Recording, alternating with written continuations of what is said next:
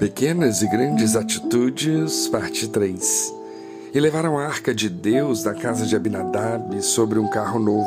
E Uzai e Aiô guiavam o carro.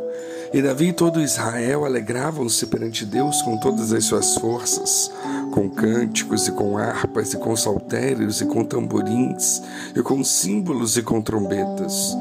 E chegando a ira de Quidom, estendeu Uzá a sua mão para segurar a arca, porque os bois tropeçavam. Então se acendeu a ira do Senhor contra Uzá e o feriu por ter estendido a sua mão à arca e morreu ali perante Deus.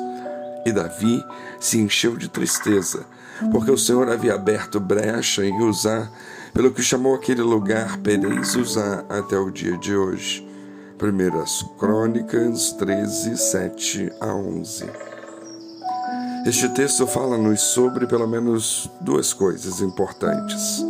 Primeiro, fala sobre a alegria do povo de Deus diante da arca, que era símbolo da presença do Senhor.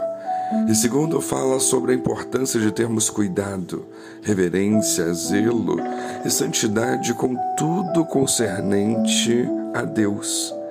Em nossa vida com Deus, as coisas pequenas são tão importantes quanto as coisas que consideramos grandes.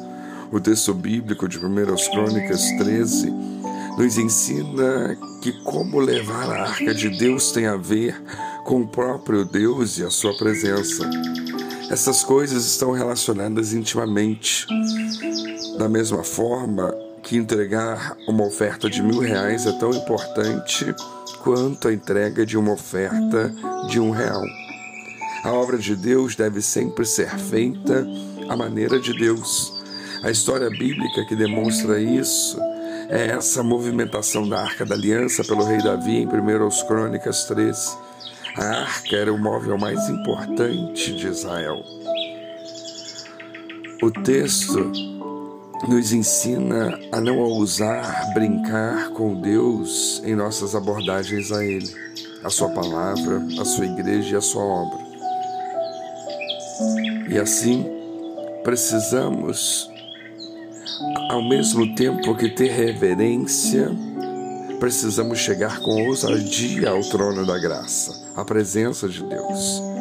Se o Evangelho é para alguns um cheiro de morte, para a morte, como a arca foi para usar, o Evangelho é para outros um cheiro de vida é o conhecimento de Jesus Cristo, é o conhecimento de Deus. Que venhamos nos achegar com humildade, com o coração quebrantado e contrito, e assim Deus será para nós um cheiro de vida. Jesus não apenas leva-nos à presença de Deus, nele nós temos a presença de Deus em sua plenitude, com graça e verdade. A presença de Deus foi algo importantíssimo na vida de Moisés, na vida de Davi, na vida dos crentes do Novo Testamento e sem ele. A presença de Deus, sem essa presença gloriosa, nós nada podemos fazer. Hoje não precisamos da arca do Senhor, pois temos a Sua palavra, temos o Seu Santo Espírito. Hoje sabemos que através das Escrituras, que tudo que fizermos para o Senhor, seja pequeno ou grande aos nossos olhos, é muito importante. Varrer um templo onde acontece um culto é tão importante quanto participar do culto em si. O varrer pode ser um culto mais precioso aos olhos do Senhor do que o som de hinos e de pregação.